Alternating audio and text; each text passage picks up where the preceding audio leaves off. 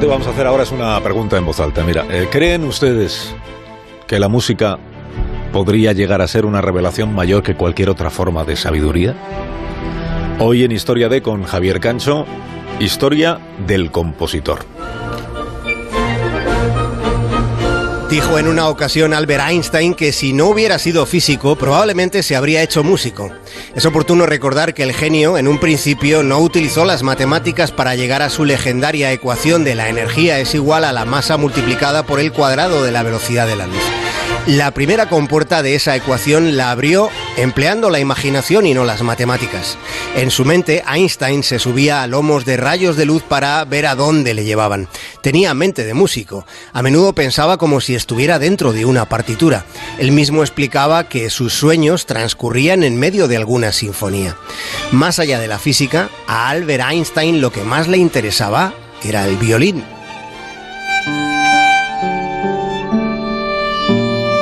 Y una de las composiciones más destacadas de la historia de la música pensada para violín es el Trino del Diablo.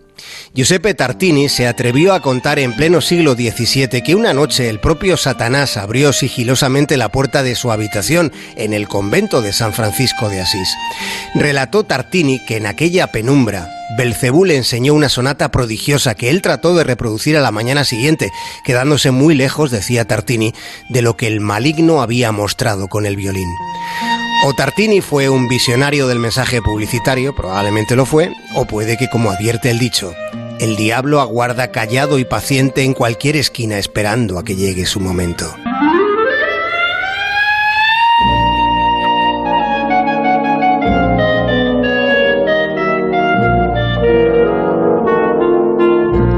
Una mujer llamada Jessica Hinman se había graduado en estudios sobre Medio Oriente en la Universidad de Columbia con la esperanza de trabajar como periodista. Para cubrir los gastos de la matrícula universitaria y poder vivir en Nueva York, que es una de las ciudades más caras del mundo, la señorita Hinman tenía dos trabajos y aún así incluso vendió sus óvulos a una clínica de fertilidad. Por el 2002 andaba buscando un tercer empleo cuando vio un anuncio. Se necesitaba violinista para una banda profesional. Ella había estudiado violín durante durante 13 años.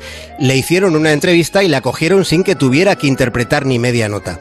Y la remuneración era el doble de lo que conseguía con sus dos empleos.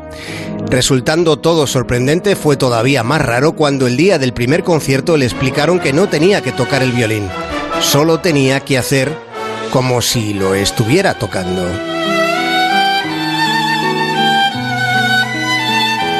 Jessica Hinman trabajó durante cuatro años recorriendo Estados Unidos y algunos otros países tocando en playback música clásica. Perteneció a una banda que no interpretaba sus instrumentos, interpretaban que interpretaban. Al acabar el recital, el jefe, un tipo al que Jessica llama el compositor, dirigía la venta de CDs con los temas que acababan de escucharse por los altavoces en pistas previamente grabadas. En descargo del compositor, Jessica cuenta que él llevaba música clásica a audiencias que de otra manera nunca hubieran tenido acceso a ese tipo de melodías. Ella considera que el compositor aprovechó una brecha en el mercado. Las personas que iban a verles realmente querían escuchar música clásica, pero tal vez no podían costear las entradas o quizás se sentían intimidados por la formalidad de los conciertos tradicionales. Todo estaba basado en un gran embuste, pero dice Jessica que la gente que iba a aquellos conciertos se quedaba muy contenta. En cambio, los músicos no.